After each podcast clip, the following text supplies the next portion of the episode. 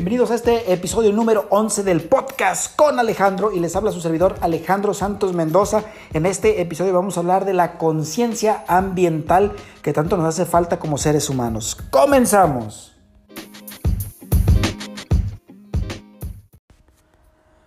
A muchos de nosotros nos y nos decían que el ser humano era el ser superior sobre la tierra, pero nunca nos dijeron de la responsabilidad que teníamos sobre ella misma. La tierra, al ser un lugar donde nosotros crecemos, podemos desarrollar nuestras vidas, debería de ser un lugar eh, en el cual nosotros podemos cuidar demasiado. Sin embargo, al paso del tiempo y el paso de la ciencia y la tecnología, pareciera que esta ciencia, pareciera que la ciencia, la tecnología, no le importa lo que en el medio ambiente pueda ocurrir. Hasta podemos decir que estos últimos años hemos hecho un poco de conciencia sobre lo que nos puede ocurrir en el planeta Tierra, pero eh, estos problemas pueden ser totalmente irreversibles. Eh, sin embargo, es importante siempre hacer conciencia de dónde vivimos y qué es lo que estamos haciendo para cuidar el planeta, para cuidar lo que nosotros hemos eh, desarrollado en él. Gracias al mismo planeta y a los recursos naturales que se encuentran en él, es porque tenemos todo lo que tenemos y es por lo cual nosotros como seres humanos podemos desarrollarnos también. Sin embargo, al paso del tiempo y al paso de los años, pues nos podemos dar cuenta que estos recursos se han ido acabando, se han ido, eh, han venido a menos cada vez más. Yo recuerdo cuando estaba niño cruzábamos unos ríos en la sierra de aquí del estado de Nayarit y estos ríos poco a poco van desapareciendo y, y con tristeza puedo decirte entonces que, que, básicamente pues este recurso natural que es el agua y que es otros más recursos naturales pues se han venido acabando, se han venido extinguiendo. ¿Por qué? Porque el mismo hombre no ha tenido quizás esta conciencia ambiental.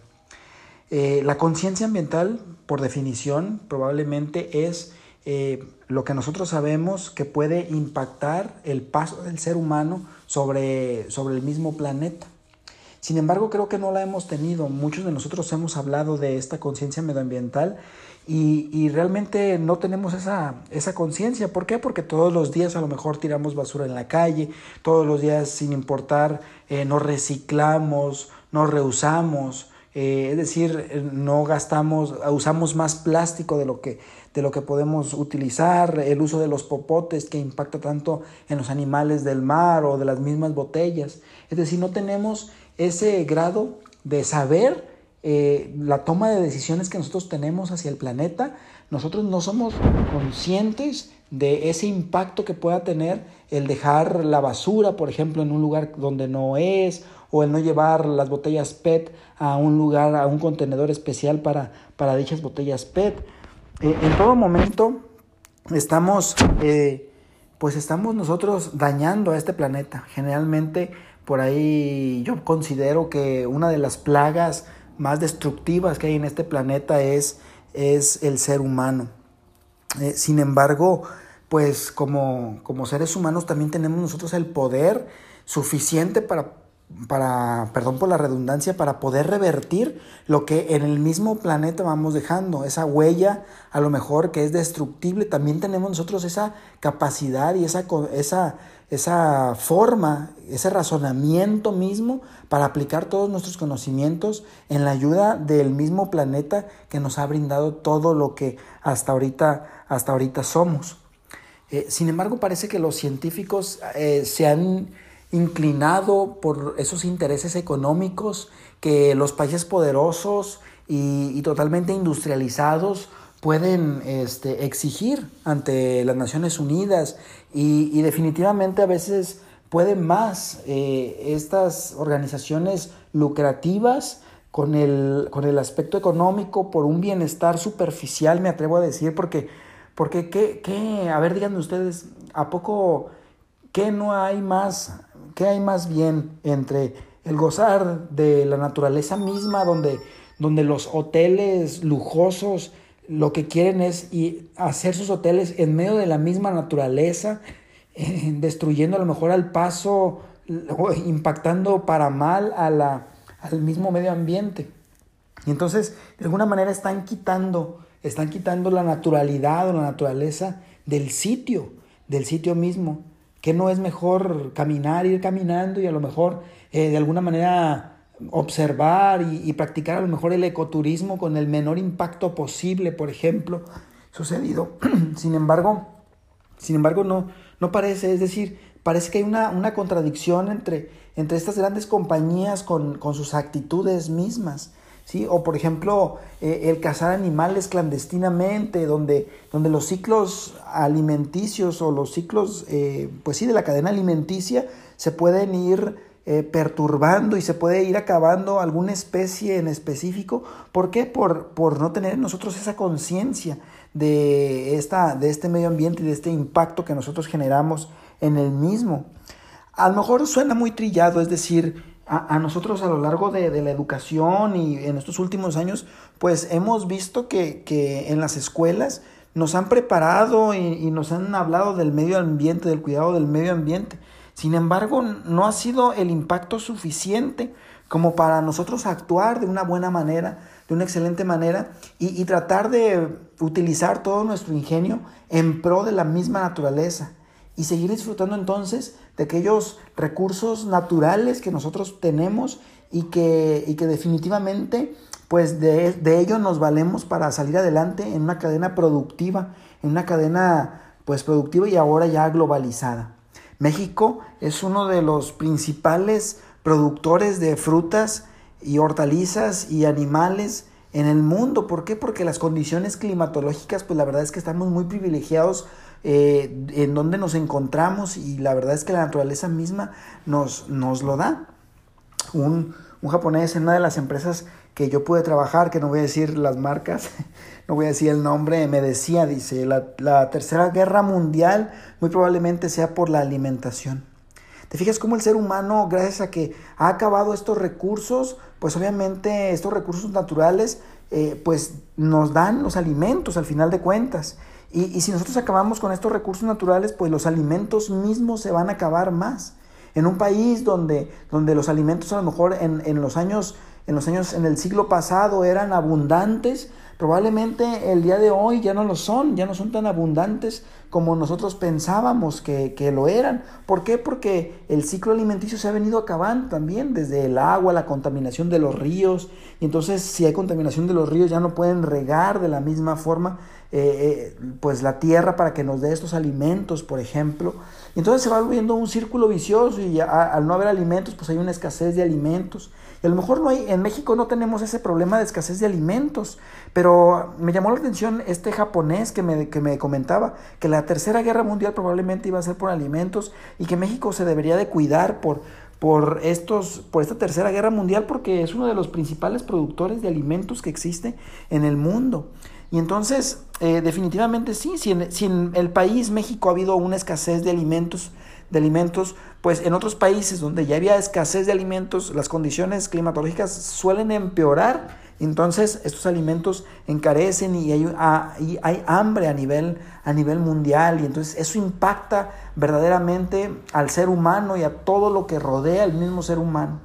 No, no hemos tenido esa conciencia para nosotros, eh, para nosotros visualizar este impacto que es un impacto reversible hacia nosotros. Es decir, entre más daño le hacemos a la naturaleza, más daño mismo nos estamos haciendo nosotros.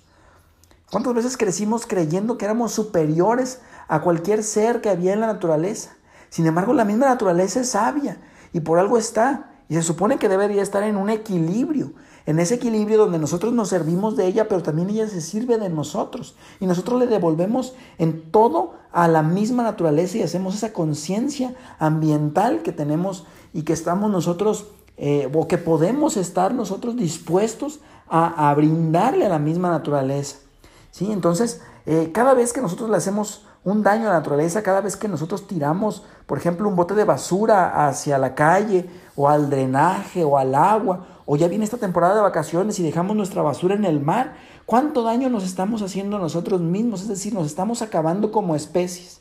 Y nuestro nivel de conciencia se reduce a peor que un animal, porque no hay, no hay un animal que tenga el nivel de conciencia que nosotros tenemos. Y sin embargo los animales nunca van a hacer ese daño hacia hacia la naturaleza misma porque ellos son conscientes y podemos entonces hablar de una conciencia animal. Sí, es decir, los animales a veces son más conscientes de que nosotros porque ellos no le van a hacer daño a la naturaleza.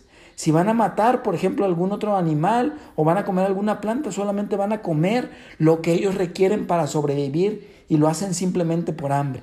El ser humano es el único animal que a veces hasta por gusto lo hace. Ese gusto que, que nosotros debemos de parar y tener entonces a partir de hoy esta conciencia medioambiental.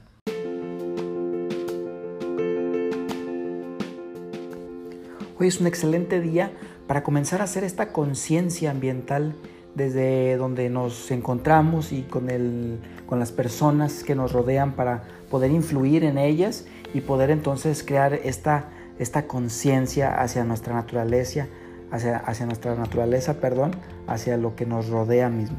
Bueno, vámonos entonces a una pausa comercial y volvemos y seguiremos hablando de este tema que es la conciencia ambiental, nuestro medio ambiente y el cuidado de la naturaleza. Continuamos.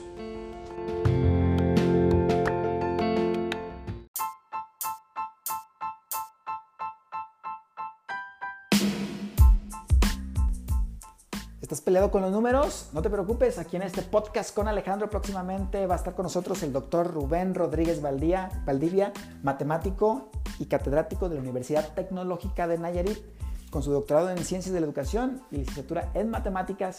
Pues aquí lo vamos a tener, va a ser muy interesante, no te lo pierdas.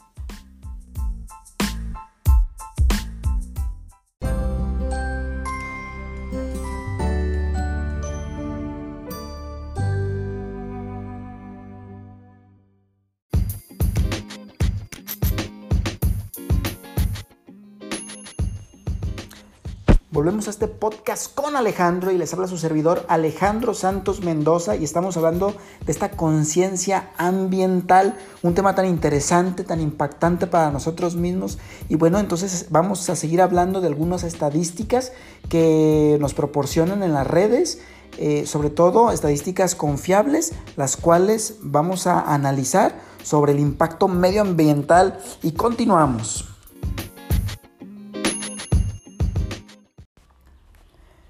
Pues entonces para estar en el conocimiento del impacto medioambiental que nosotros generamos, primero pues debemos de crear conciencia y esto no, no es tarea solamente de algunos cuantos, sino que también es tarea de las autoridades, es tarea de cada uno de nosotros, pues generar en, en cada una de las personas esa conciencia que nosotros debemos tener para, para poder nosotros eh, impactar, pero ahora para bien, ahora para bien el medio ambiente, no para mal nada más, y tratar de reducir estos residuos eh, que pueden ser peligrosos o no peligrosos, y, entonces tratar de reducir este impacto medioambiental. Pero esto no se va a lograr eh, más que con el trabajo en conjunto, el, el trabajo que, que todos y cada uno de nosotros podamos aportar, tanto nuestras autoridades como como en las escuelas, por ejemplo, como en nuestras casas mismas, generar esa cultura. Y cuando hablo de generar cultura, pues me refiero a, esa enseñanza, a esta conciencia, y que, y que no sea algo pesado, algo tedioso, sino que más bien sea algo natural, que no salga a nosotros desde nuestro corazón, que nos salga a nosotros el cuidado del medio ambiente desde nuestro instinto, que ya desde, desde que la mamá nos está gestando ya podamos nosotros aprender desde este cuidado ambiental, desde que nacemos, ya la mamá nos, nos diga que eso se va a reutilizar. Este, eh, ¿Cuántas veces a nosotros cuando éramos niños nos daban de jugar pues una botella y éramos bien felices? pero hay ¿quién, no ha construido, por ejemplo, algún tipo de juguete con, con algún tipo de botella? O sea, se puede crear un montón de, se pueden crear muchas, muchas cosas bajo los, eh, con el reciclaje. Y entonces, una de esas cosas puede ser el, el que nosotros podamos utilizar botellas de plástico o madera misma, en lugar de quemarla, ¿para qué? Para poder nosotros generar nuestros propios pues beneficios, beneficios, asientos, por ejemplo, sillones, muebles, se pueden generar a partir de qué? Pues de este método de reciclaje, por ejemplo. Entonces me voy a ir con las estadísticas, pues rápidamente, que nos, nos da el INEGI. Para México, si me está escuchando de otro país, pues eh, México tiene un, un organismo, una organización una institución que se dedica a la estadística y a la geografía y dentro de, de lo que se cuenta, de lo que se tiene como datos, pues es también la parte de las estadísticas ambientales, ¿sí? Y entonces, eh, por ejemplo, eh, en municipios eh, o estados con, con, recolección y tratamiento de aguas residuales, pues tenemos que el estado de Jalisco es uno de los que más tratan sus aguas. Y bueno, de alguna manera, pues esto es contra, contra, digamos, contra los residuos que van generando, porque también estamos hablando de que en el estado de Jalisco, pues es una de las principales estados que tienen una mayor cantidad de industrias. Y entonces por ley ellos deben de tratar sus aguas residuales. Malo que no lo hicieran. Sin embargo, aquí nada más dice que son 23 de los municipios que tratan sus aguas residuales. Todavía les falta al estado de Jalisco pues tratar de a, sus aguas residuales. Y por ejemplo también tenemos otra, otro que también trata sus aguas residuales eh, de manera importante, pues es 10 eh, eh, de los municipios del estado de México pues también tratan sus aguas residuales y vamos a encontrar que Nuevo León, también otra, otra entidad federativa bastante importante, pues también tenemos que 14 de los municipios que tiene Nuevo León tratan sus aguas residuales, eh, así el estado de Morelos también con 10 municipios que tratan sus aguas residuales, el Distrito Federal con 16 delegaciones que tratan sus aguas residuales. Y así nos podemos encontrar con, por ejemplo, en el caso, yo estoy transmitiendo desde el estado de Nayarit, aquí en México, y aquí en Nayarit es un estado pequeño, pero nada más tres de los municipios tratan sus aguas residuales. La realidad es que todos los municipios deberían tratar sus aguas residuales. ¿Por qué? Porque eh, cada municipio, pues hay lugares donde se contamina es decir, siempre está el paso humano y siempre es importante que el tratamiento de aguas residuales se dé de manera oportuna para tratar de prevenir la contaminación de los ríos. Y sin embargo, nos encontramos aquí que, que menos del 40% de los municipios que hay en México, menos del 30% tratan sus aguas residuales. Esto es un problema bastante importante, bastante grave, de acuerdo a los datos del, del INEGI. Entonces, eh, aquí es bien importante que nosotros, que las autoridades, eh, pues pongan de alguna manera que hagan eh, el esfuerzo sobre todo para poder eh, hacer ese tratamiento de las aguas residuales. Recuerden que el tratamiento de las aguas residuales pues consiste, bueno, puede ser desde el grado más básico hasta el grado más sofisticado que podemos encontrar. ahorita lo más importante es que podemos eliminar cualquier tipo de contaminantes o residuos peligrosos hacia la sociedad. Por ejemplo, residuos eh, que pueden tener metales pesados derivados de la agricultura, eh, que ahorita, bueno, pues está en una, una gran campaña donde, donde se les invita a los productores del campo, pues que ya, no utilicen a lo mejor un tipo de fertilizantes, herbicidas, pues que tengan ese tipo de contaminantes. Aquí eh, va a ser muy importante, a lo mejor si me estás escuchando, tú que eres productor, pues te dirás, ¿y cuáles son esos, esos tipos de, de herbicidas o fertilizantes que no van a tener esos residuos peligrosos. Bueno, eh, ahí la, la, FDA, que es la Administración de, Alimentos y Medicamentos en Estados Unidos, emite siempre eh, el ingrediente activo de aquellos productos que, son permitidos de alguna manera utilizarlos porque tienen un bajo contenido o nulo contenido de eh, metales pesados. Esto es bien importante, ¿por qué? Porque así nosotros podemos eh, evitar la contaminación del suelo y del subsuelo y de los mantos freáticos que, tiene eh, pues este país tan hermoso y que de alguna manera podemos evitar esa contaminación, porque recuerden, una vez se contaminan los ríos, y, y, si los contaminas, por ejemplo, con los metales pesados, pues estos ríos van a ir a dar a las, a las siembras, esas siembras van a dar a los alimentos, los alimentos los consumimos los seres humanos o los animales, y, y, o, o, los animales, por ejemplo, en el caso del ganado, y luego nosotros como en la cadena de los alimentos, y al final de cuentas terminamos eh, contaminándonos de todos modos. Ahorita está muy de moda el coronavirus y todo lo que ustedes quieran y, y bueno, estoy de acuerdo que, que, la Secretaría de Salud pues debe de tener atención sobre, sobre este coronavirus. Sin embargo, también otro, otro punto importante es la contaminación que nosotros podamos ejercer sobre la naturaleza y que a la vez nos estamos nosotros intoxicando mismo por, por el consumo de este tipo de, pues, de productos que de manera a lo mejor indirecta, este, pues, y a la, y a la larga, pues nos, nos vamos a dañar. Pero, pero, aquí es una situación alarmante, pues que muy pocos de los municipios en el total de, del país, pues puedan tener este, este tratamiento de, de, de aguas, de aguas residuales. ¿Sí? Es, eso es bien, bien interesante. Aquí entonces eh, tenemos también a la par un eh, municipios con recolección y disposición final. Voy a, voy a leer un poquito, aquí estoy, me estoy en la, en la página del INEGI, en la página de consulta estadística ambiental, eh, quien sea, quien, quien me esté escuchando puede meterse a la página y verificar estos datos sin ningún problema, pero por ejemplo, eh, nada más para comparar, el estado de Jalisco tiene 125 municipios y solamente 23 cuenta con la recolección o el tratamiento de las aguas residuales.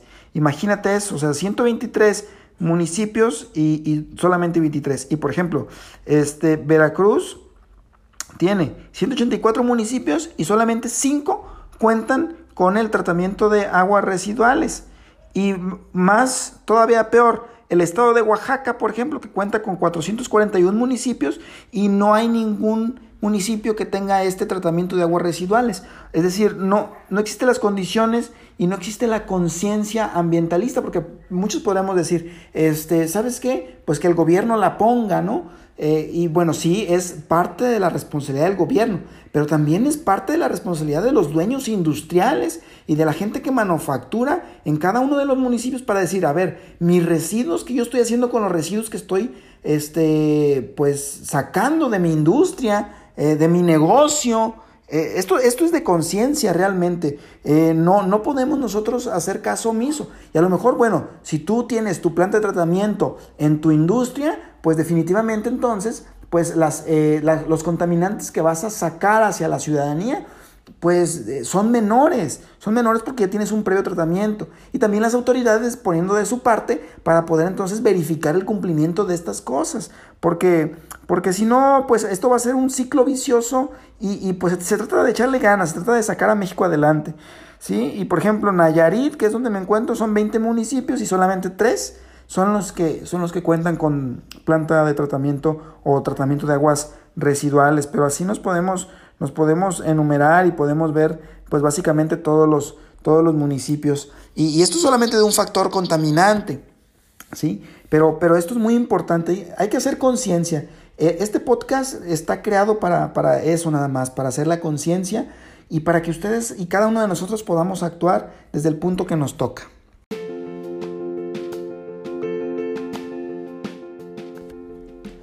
a lo mejor en las escuelas nos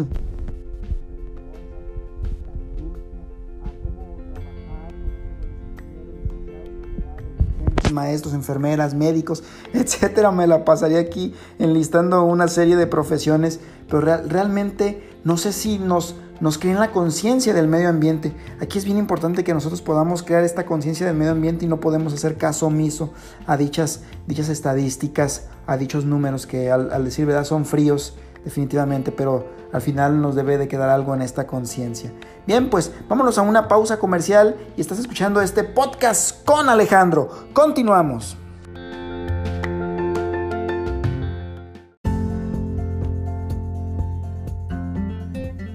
Si desde niño te peleaste con los números, no te pierdas próximamente el episodio con el doctor Rubén Rodríguez Valdivia, doctor en Ciencias de la Educación y matemático. No te lo pierdas porque va a estar muy interesante esto de la numerología y esto del tratado de los números, que aunque dices, ah, qué aburrido, no te lo pierdas.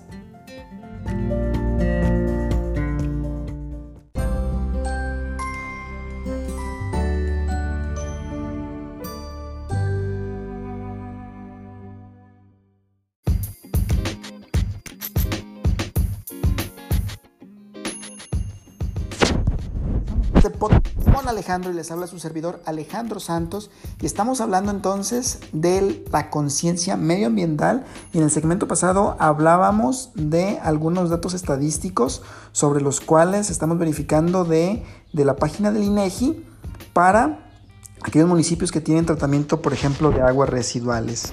Y pues en este episodio seguiremos hablando de estadística para poder crear esa conciencia ambiental que todos los mexicanos y todas las personas en el mundo deberíamos de tener. Continuamos.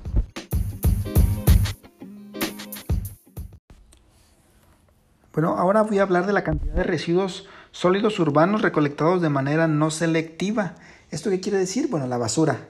Así, así nada más. La basura, sólidos urbanos, es decir, todo lo que, lo que nosotros generamos. Imagínate eh, toda esta basura, ¿a dónde se va a ir? Toda esta basura, ¿qué es lo que va a contaminar?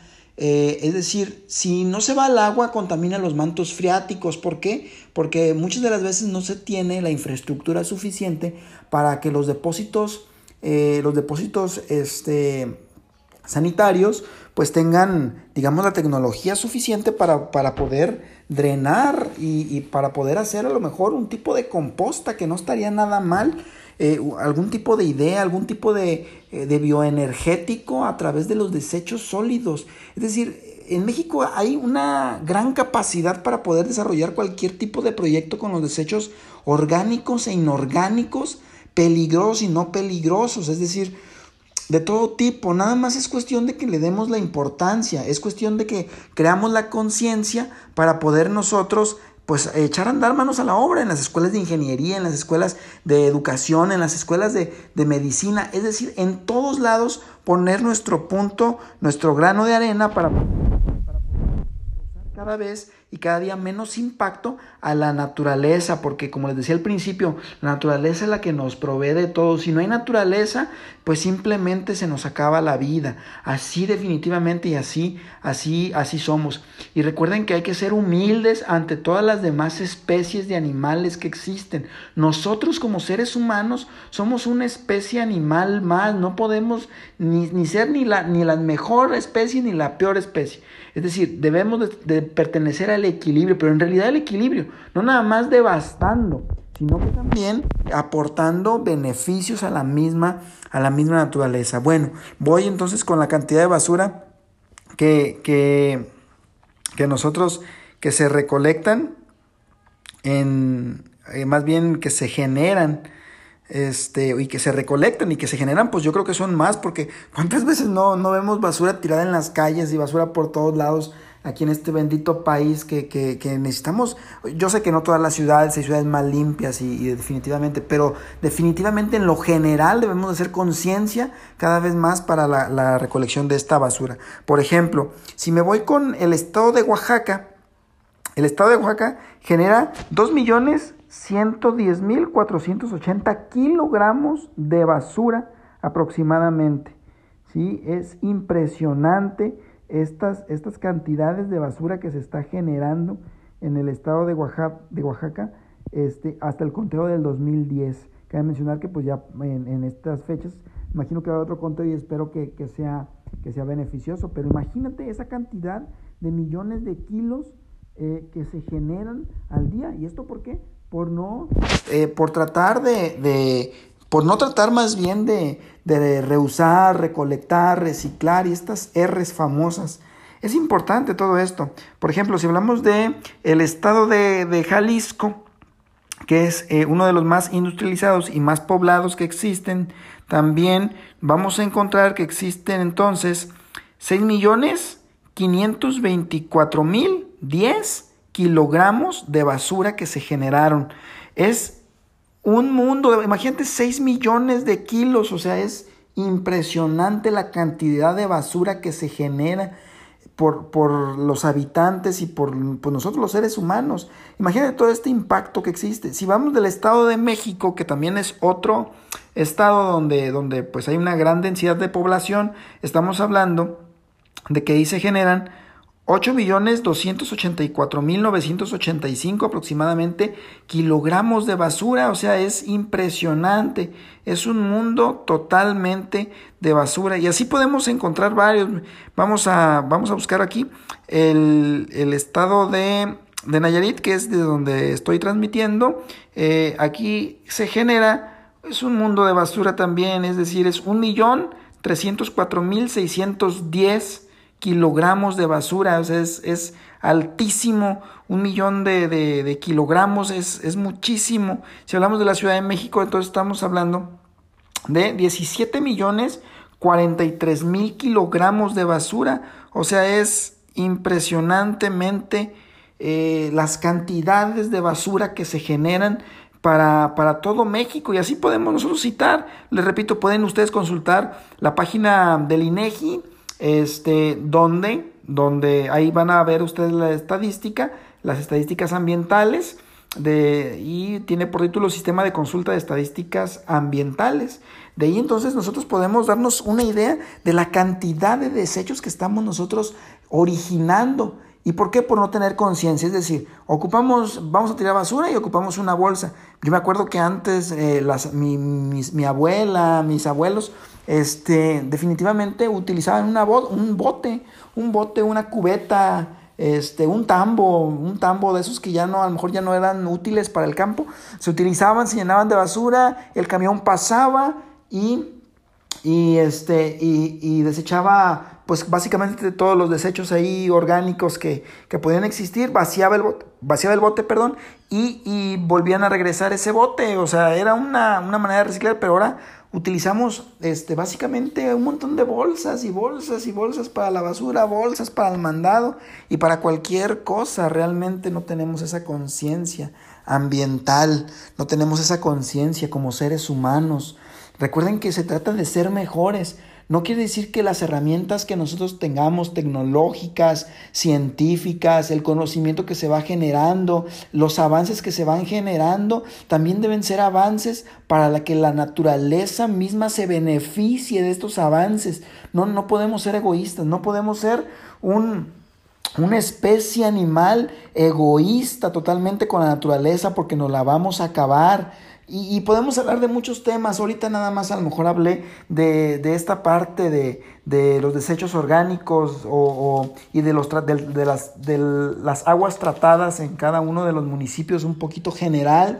Eh, pero, pero podemos hablar así de la, de, de la, de la, de la tala de árboles, de, de un montón de cosas, del, del, impacto de CO2, de dióxido de carbono a la, a la, atmósfera, de los mismos residuos peligrosos, cuáles son los estados que más residuos peligrosos generan, este, de, de, las, de los estados más industrializados o de los países más industrializados.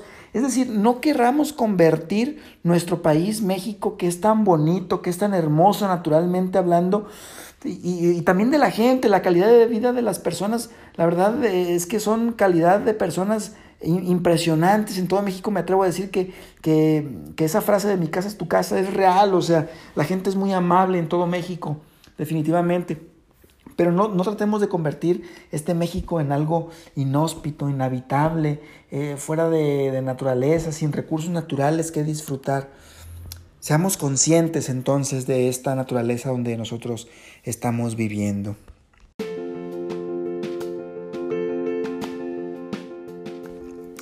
Si tú que me estás escuchando en este podcast y, no eres consciente, eh, pues yo te invito a que, a que seas consciente, yo te invito a que seas un ente de cambio en la sociedad, que seas una persona que pueda cambiar a lo mejor eh, para bien estos malos aspectos o malas costumbres que tenemos como sociedad mexicana y que podamos entonces desde donde nos toca, desde nuestro hogar, desde nuestra familia, desde nuestra escuela, poder hacer conciencia ambiental y aplicar este, estas tres R's de reusar, reciclar, este, reducir los desechos orgánicos eh, es que solamente nosotros como mexicanos nos pongamos las pilas, pongámonos con esa conciencia natural y que cada cosa que nosotros hacemos sea siempre con esa conciencia ambiental.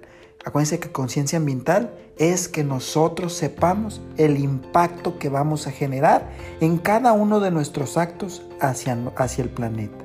Ese impacto que puede ser para mal o para bien nosotros al final de cuentas elegimos.